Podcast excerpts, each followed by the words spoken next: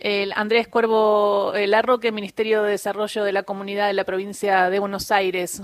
¿Cómo andas, Cuervo? Acá Gisela Busaniche, Carlos Uranovsky, Horacio Marmurek te saludan. ¿Qué tal? ¿Cómo están? Bien, tanto tiempo. Eh, gracias por atendernos en Radio Nacional y con muchas cosas para, para charlar. Y en principio preguntarte cómo recibiste la noticia de Sergio Massa y eh, la, eliminación del impuesto mínimo imponible, ¿no? Eh, esto de que no tienen que pagar ganancias los trabajadores que cobran menos de un millón setecientos mil pesos. Bueno, muy muy positivo. primero porque creo que vuelve a poner a Sergio Massa a, la cabeza de la iniciativa política, como, como viene ocurriendo en los días pasados, y aparte robustece ya en términos políticos lo que fue el, acto del día sábado en Tucumán, y creo que bueno, va, va reconfigurando la campaña de Unión por la Patria, que, que arrancó, que fue la última que arrancó, eh, quizás un poco este, maltrecha también por, por lo que fue el propio proceso de cara a las pasos, con la negociación con el fondo y un montón de condicionantes que, que obviamente eh, nos generaron dificultades y, y bueno, eso ya quedó atrás y creo que, que, todo lo que viene tiene que ver con la acumulación de Sergio Massa y después, por supuesto, porque es una medida que beneficia a los trabajadores y a las trabajadoras, que es una demanda eh, histórica, podríamos decir, de, del movimiento obrero y creo que, bueno, en buena hora empezar a mostrar la dirección en la cual va a ir eh, lo que no tengo dudas que va a ser el gobierno de Sergio Massa. Claro, porque después de las PASO eh, quedó como eh, tarde de reflejos y la reacción frente a una agenda del líder de Libertad Avanza que marcaba la agenda todo el tiempo y parecía como que Unión de la Patria, incluso Juntos por el Cambio, iban detrás a contestándole, ¿no? Sí, más que en todo reflejo, yo creo que fue una, es una situación, se dio una situación muy compleja, un cierto shock, ¿no? Producto de de que alguien que, que se mm, preveía en el lugar de tercera fuerza apareció eh, liderando ¿no? Eh, la elección electoral, en, por lo menos en el turno de las PASO, y, por las características del candidato me parece que eso abrió un montón de interpretaciones, debates. Eh, creo que, bueno, ese tiempo se dio, ya está, pasó.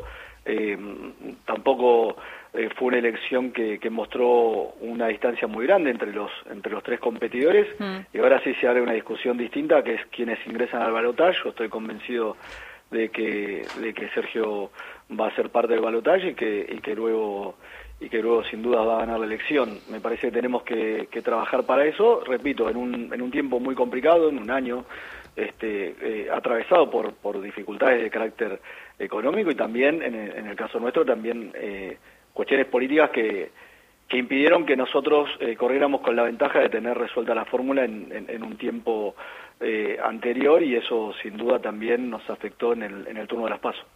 Y preguntarte si pensás que el 30%, el casi 30% que votó al líder de Libertad Avanza, es un voto antikirchnerista o no? No, no creo, porque solamente hacer números, sumar y restar y darse cuenta que, que seguramente hay hay mucho de nuestro voto del 2019 que, que fue hacia ese lugar. Eh, hay que hay que ser contemplativos, nunca hay que enojarse con el electorado, con los ciudadanos, con las ciudadanas, y lo peor que puede hacer la política, además de todas las cargas y los padecimientos que tiene la gente en un momento de crisis, mm. lo peor que puede pasar es que la dirigencia se enoje con los votantes, al contrario, nosotros tenemos que ser comprensivos, eh, tenemos que reconocer que, y como lo viene planteando Sergio Massa, también en el marco de un pedido de disculpas, ¿no? que quizás la expectativa que se generó en el 19 no se condijo con lo que después ocurrió en estos cuatro años por muchos atenuantes, pero también por errores que cometimos. Y ahora, bueno, es, el momento de mirar hacia adelante, de, dar vuelta a la página y poder generar una agenda de futuro y de expectativa, que es lo que necesita nuestra, nuestra sociedad y seguramente o recuperaremos votos o, mucha gente que también quizás no, no se sintió motivada para ir a votar, también porque las pasos en general tienen un, un nivel de de asistencia menor que una elección general, bueno, un montón de elementos que, que nosotros esperamos puedan ayudar a, a modificar el resultado y bueno, y nos pongan, nos pongan en carrera para ganar las elecciones. Y en ese sentido, vos como ministro de Desarrollo de la provincia de Buenos Aires recorres mucho el territorio. Eh, además, como líder de la, de la, Cámpora y en esta organización también de, Unidos, por, eh, Unidos por la Patria. Bueno, eh, ¿cómo se llama tu frente que armaste con la Patria es el otro. La Patria es el otro, sí. Que es interesante porque hay organizaciones sociales, hay distintos partidos. Bueno, y este, en estas recorridas, ¿qué te dice la gente, qué te comenta y cómo ¿Cómo ves la figura de Axel Kisilov como candidato y, próximo gobernador en Buenos Aires? Bueno, no, Axel por supuesto lo veo consolidado.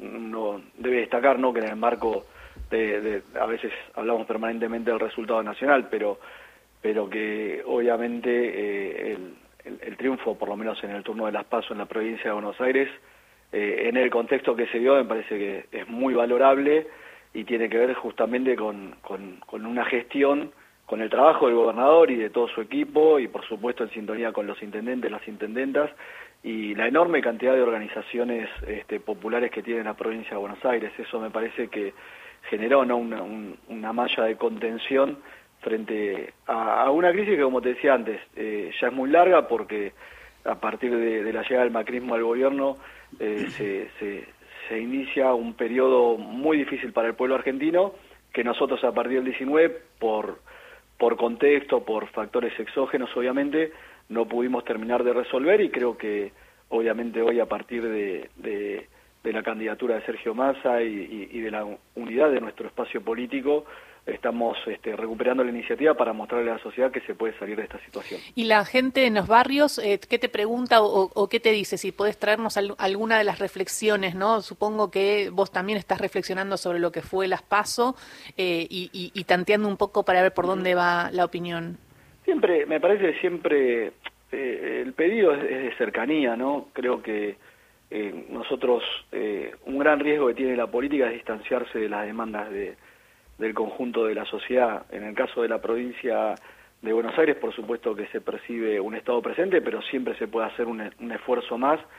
Y como te decía antes, es eh, a veces la situación de desamparo, eh, producto de todas las dificultades que nos toca atravesar, eh, requiere justamente de una, de una gestión que, que esté presente y que dé cuenta de cuáles son las expectativas de los ciudadanos y las ciudadanas que necesitan sentirse escuchados. Por eso por eso digo, repito, no hay que enojarse si mm. quizás en otro candidato a nivel nacional, en esta primera etapa, vieron o se sintieron reflejados. En todo caso, nosotros tendremos que hacer las autocríticas o, revisar las cuestiones que correspondan para, para lograr el objetivo que, que tiene la política en democracia, en democracia, que es representar. Habla Andrés eh, El Cuervo Larroque, ministro de Desarrollo de la Comunidad de la Provincia de Buenos Aires. Andrés, este sábado, eh, de alguna manera, en este marco de eh, anuncios, también se vio un Sergio Massa más consolidado, acompañado de los gobernadores. En Tucumán, importante este acompañamiento, incluso estuvo Máximo Kirchner, y ahora se prepara también para el 27 un acto que donde los intendentes del PJ van a allí a hacer un acto de encenada para darle un impulso a la candidatura de Massa y a Axel Kisilov, que van a ser los oradores. ¿Nos podés contar qué se sabe de este encuentro, cómo se está organizando y por qué es importante? Bueno, yo creo que viene a ser la continuidad de lo que de lo que pasó en Tucumán, en, este caso en la provincia de Buenos Aires. Eh, eh, todavía faltan detalles por definir, pero, pero por supuesto eh, hay un conjunto de, compañeros, compañeras intendentes, intendentas, de, del movimiento obrero, de organizaciones, eh, de todos los sectores que componen Unión por la Patria y el peronismo en general en la provincia de Buenos Aires, que, que junto a Axel eh, asumen la responsabilidad no solo de consolidar el resultado de las pasos en territorio bonaerense, sino de que la provincia sea la locomotora para, para lo que debe ser el triunfo nacional de Sergio Massa. Y ahí se vieron eh, distintos eh, resultados en las PASO y se vio también este este voto a favor de la gestión, ¿no? En, determinados intendentes de, Unión por la Patria, en donde hasta hubo un corte de boleta porque eh, por la gestión, ¿no? Gente que quizás eligió a otro candidato de otro partido a nivel nacional, pero eligió eh, la gestión. Es importante la gestión y si te parece que Sergio Massa ayer adelantó algo en Duro de Domar, que estaba pensando alguna medida para monotributistas eh, y para autónomos, pero si no sentís que el precarizado de alguna manera también tiene que ser contemplado en esta batería de medidas? Sí, por supuesto. A ver, yo creo que la, Argentina necesita eh, transformaciones estructurales, ¿no? Por supuesto, cuando estamos en, una coyuntura electoral, muchos debates son difíciles de dar porque requieren mucho consenso y contemplar a, un amplio este abanico de, sectores.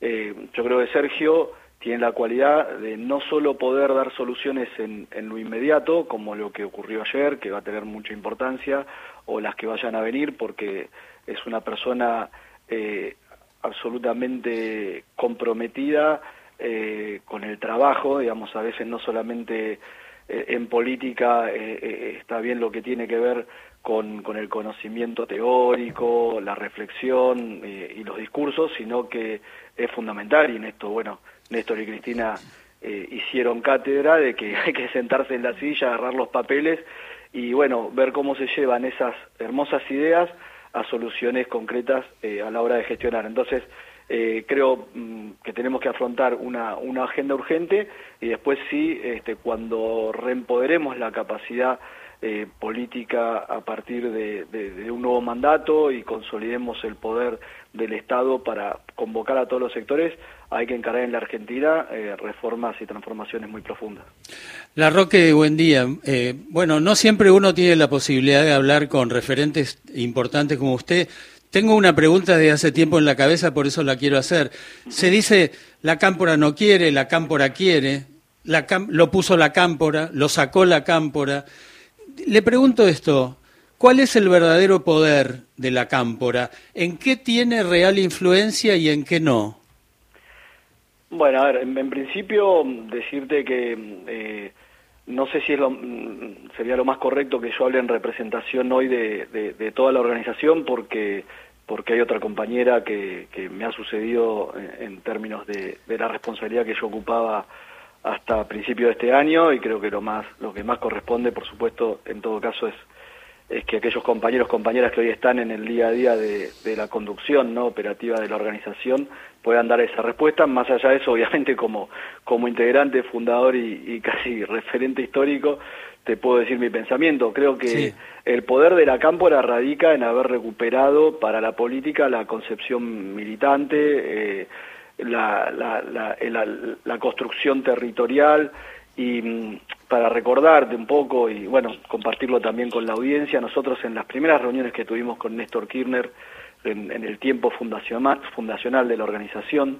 em, Néstor nos remarcaba dos aspectos que para mí siempre fueron centrales. En principio, eh, la esencia ideológica, eh, que, que, que, él la, la, asociaba a su pertenencia a la juventud peronista, eh, a, su, a su paso por la juventud peronista, aquella Juventud Maravillosa en los años 70 y todo lo que tuvo que ver con, eh, bueno, con, con, el fin de la dictadura y, la recuperación de la democracia y el regreso del general Perón a la Argentina, eh, todos esos ideales, ese compromiso, bueno, lo que él después denominó la generación diezmada, ¿no? Y después eh, su, su otro elemento central a la hora de pensar la política eh, en, una nueva fase de su vida, él nos decía que había sido la gestión, ¿no? Como intendente en Río Gallegos, y el ver cómo se unían esos, el, candor de esos ideales con la posibilidad de resolverle los problemas concretos a, a los ciudadanos y ciudadanas de a pie, que a veces quizás parece una tarea que no tiene tanta épica, pero es donde finalmente se le transforma la vida a las personas. Y si nosotros vamos al origen del peronismo, por supuesto que tuvo que ver con la gestión de, en aquel entonces, el coronel Perón, a cargo de la Secretaría de Trabajo y Previsión, y bueno, todo lo que después se desencadenó a partir de eso. Bueno, me encanta también el nombre de tu agrupación nueva, La Patria es el Otro. Creo que es una de las frases más luminosas de, la, de los últimos años en la Argentina, y ojalá que muchos la hagan propia, ¿no? Sí, ¿no? Y es, y, es un, como, ¿cómo sería? ¿Una coordinadora? o Porque hay muchas organizaciones en La Patria es el Otro. Y hoy, hay aproximadamente 40 organizaciones y es un frente, eh, que, que, bueno, se está consolidando. Esto comenzó en el año 2021, estábamos todavía en medio de la pandemia y, bueno, de la necesidad, ¿no? De la propia necesidad de, muchos compañeros, compañeras, organizaciones que, que ya veníamos, ¿no? De, de esa falta de debate o, o, de poder inclusive hasta reunirnos que, que habían generado las medidas en el marco de la pandemia. Bueno, salió ese, ese sentimiento y, y, en el marco de lo que había sido el resultado de las pasos del 2021, poder generar el, el, primer hecho político que fue eh, el primero de octubre del 2021 en, en Ensenada, con, con la presencia con, de Máximo Kirchner. Es importante eh, todo, toda esta organización porque se habla del territorio y por otro lado te quería preguntar si pudiste hablar con Cristina, si el último tiempo hablaste, ¿cómo está? Sí, sí, bueno, eh, hablamos todas las semanas este, para, por supuesto siempre ir viendo cómo, cómo está la situación, no solo en términos políticos, también ella se preocupa por, por lo que es mi responsabilidad en términos de gestión y, bueno, seguramente también estemos hablando en, estas, en estos días. Y preguntarte también, Cuervo, de que se habla mucho de Cristina y de si tiene que aparecer en la campaña, si no, si aparece porque no eh, porque aparece, si no aparece porque no aparece. Se le pide tanto a la vicepresidenta, tanto después de todo lo que pasó, que uno no termina de entender y quería un poco tu reflexión respecto a esto, ¿no? Eh, digo, porque hay sectores que eh, la piden, pero cuando aparece dicen, no, no tiene que hablar. Digo, ¿cómo se hace? Tal cual, ¿no? Sí, uno piensa eso, es, difícil estar en, eh, en los zapatos de Cristina, obviamente. Eh, yo creo que en este momento, por supuesto, su actitud es absolutamente responsable y tiene que ver con, con poder consolidar la, la centralidad de la figura de Sergio Massa. Eh, creo que, que todos lo estamos viendo, las elecciones las ganan quienes son candidatos, después puede haber un dispositivo colectivo, todos participar, opinar, pero que pone la cara es el candidato o la candidata. En su momento, cuando le tocó ser a Cristina, obviamente ella concitaba la centralidad y hoy, y hoy ese es el rol de Sergio en este, en este tramo del proceso electoral, sin duda. Y después, eh, sí, creo que eh, eh, me parece que, que, cada vez que Cristina hace algo, bueno, genera reacciones encontradas, ¿no? Porque seguramente si en este momento ella estuviera interviniendo, tendríamos todo un coro de voces que dirían, bueno, pero al final interviene en la campaña, obstruye la consolidación del candidato. Entonces creo que lo que se está haciendo es correcto, que por supuesto hay un comando de campaña que evalúa todas las cuestiones y que llegado el caso ellos determinarán eh, cómo administrar eh, todas las presencias, no solo la, la, de Cristina, porque hay muchos dirigentes importantes en el espacio.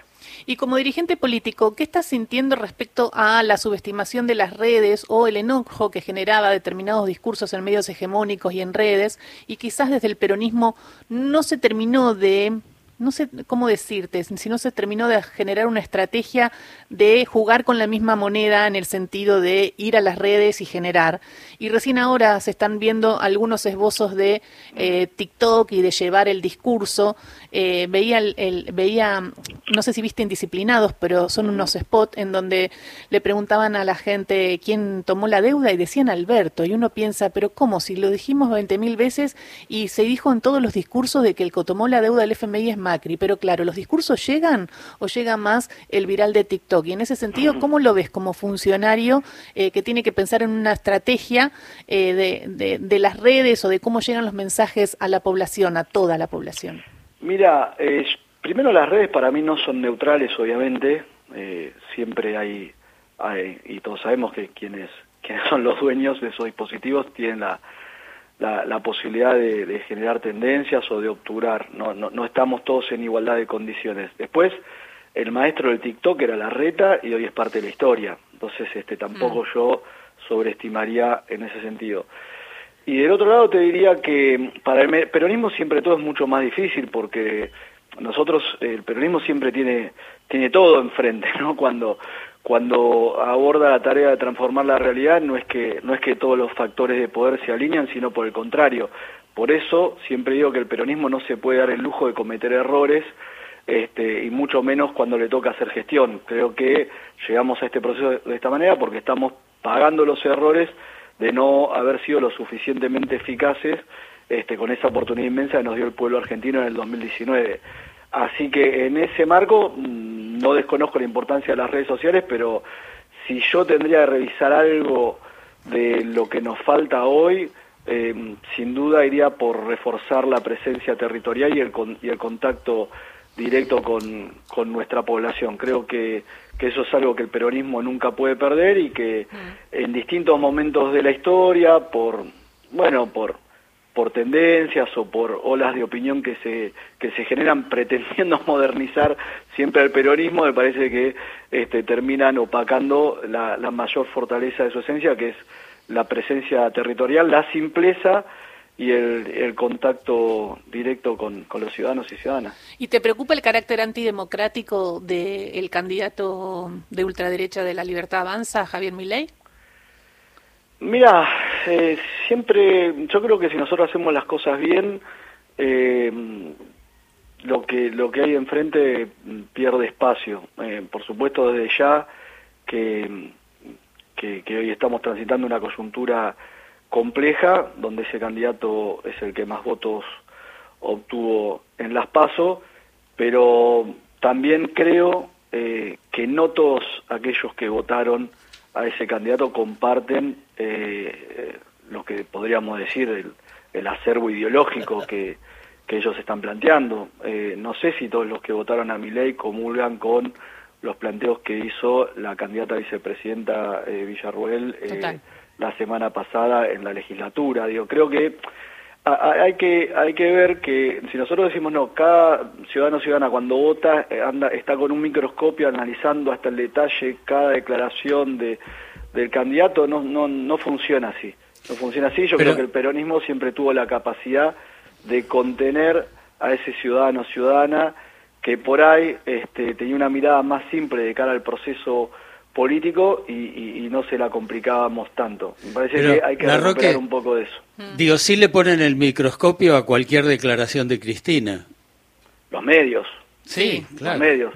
No, no, no, pero yo estoy hablando del ciudadano y la ciudadana. Yo digo, no, y los ciudadanos, muchos ciudadanos también. Hay que tener cuidado, hay que tener cuidado cuando cuando uno trata de interpretar cómo vota la gente, mm. porque si nosotros sofisticamos mucho ese análisis, este caemos en un error. La mayoría de la gente, primero, eh, mucha gente define el voto en un momento muy cercano al proceso electoral.